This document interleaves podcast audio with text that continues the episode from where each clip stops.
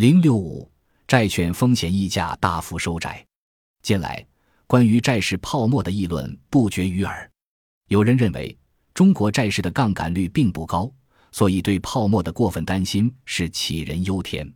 反对者则坚称，有些地产债的发行利率甚至与政策性金融债相当，是过度炒作；而个别机构的投资杠杆已达数十倍，若再不控制，可能崩盘。一段时间以来，国内外金融市场动荡不已。全球债市也是前有2015年4月下旬的欧美日债券狂跌，后有2015年12月中旬发生的美国高收益债券的集中抛售。在此背景下，如何评估当前的中国债市，显然具有特别的含义。先看杠杆率，当前整个债券市场的杠杆水平并不高，2015年初为1.081倍，现为1.1倍。分别看。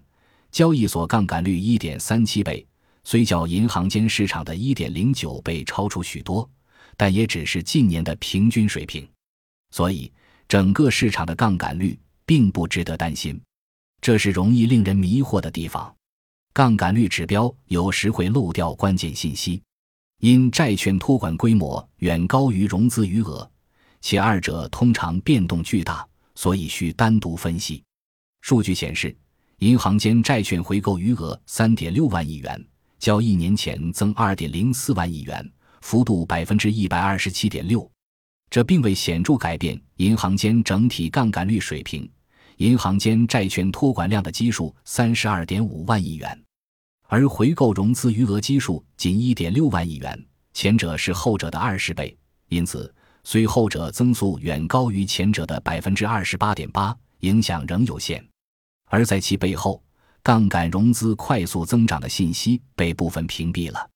融资余额是观测杠杆融资的存量指标，融资交易量则显示流量。历史上，银行间市场回购融资量的增速较为平稳，2007年至2011年均在百分之二十左右，但2012年打破常规，回购交易较2011年陡增百分之四十二，结果2013年出现了钱荒。当年进行调整，增幅仅在个位数。二零一四年再次增长百分之四十二，交易量由一百五十八万亿元增至二百二十四万亿元。二零一五年回购交易量突破四百五十万亿元，增速达历史性的百分之一百以上。交易所增速更快，二零零七年以来大都超过百分之五十，个别年份甚至在百分之二百。银行间日均回购交易由一万亿元增至二点五万亿元，而隔夜回购占比远超百分之九十，显示市场对资金宽松的持续性信心十足。现券交易的流动性也显著提升。二零一五年，银行间市场全部债券的换手率百分之二百零七，较上年增百分之七十。交易所国债的换手率由二零一四年的百分之十六点八增至百分之三十六点四。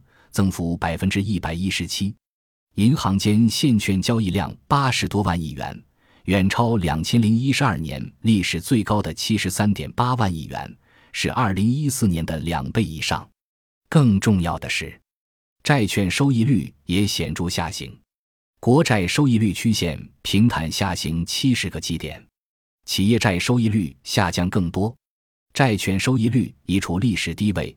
信用利差也收窄至二零零八年以来的最低区间，而这是在债券净供给在历史最高之际创下的。见图三点四三，债市火热，吸引大量资金，包括银行理财、债券信托、私募基金和公募基金等，也有结构化产品。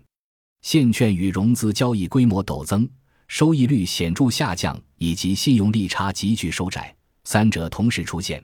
再配以大量新增资金的涌入，可作为判断债市是否出现泡沫的标准。以此观之，中国债市已显现泡沫的某些迹象。见图三点四四。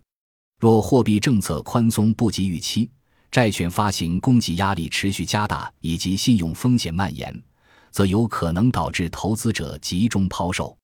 最近市场出现调整，收益率出现明显上行。信用利差有所加大，并出现分化，正是对此进行的一次必要的修正。